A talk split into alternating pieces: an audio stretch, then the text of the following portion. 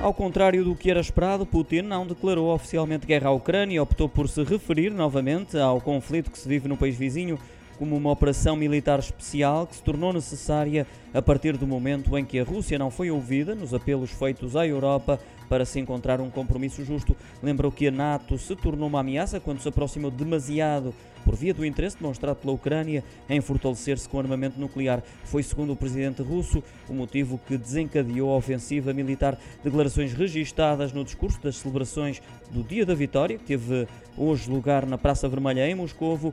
Putin sublinhou ainda que o foco do exército russo agora era a região do Donbass, no leste da Ucrânia, e nenhuma referência fez à cidade de Mariupol, onde tem decorrido ferozes combates e onde o batalhão Azov continua a resistir, apesar de cercado pelo exército russo na siderurgia Azovstal.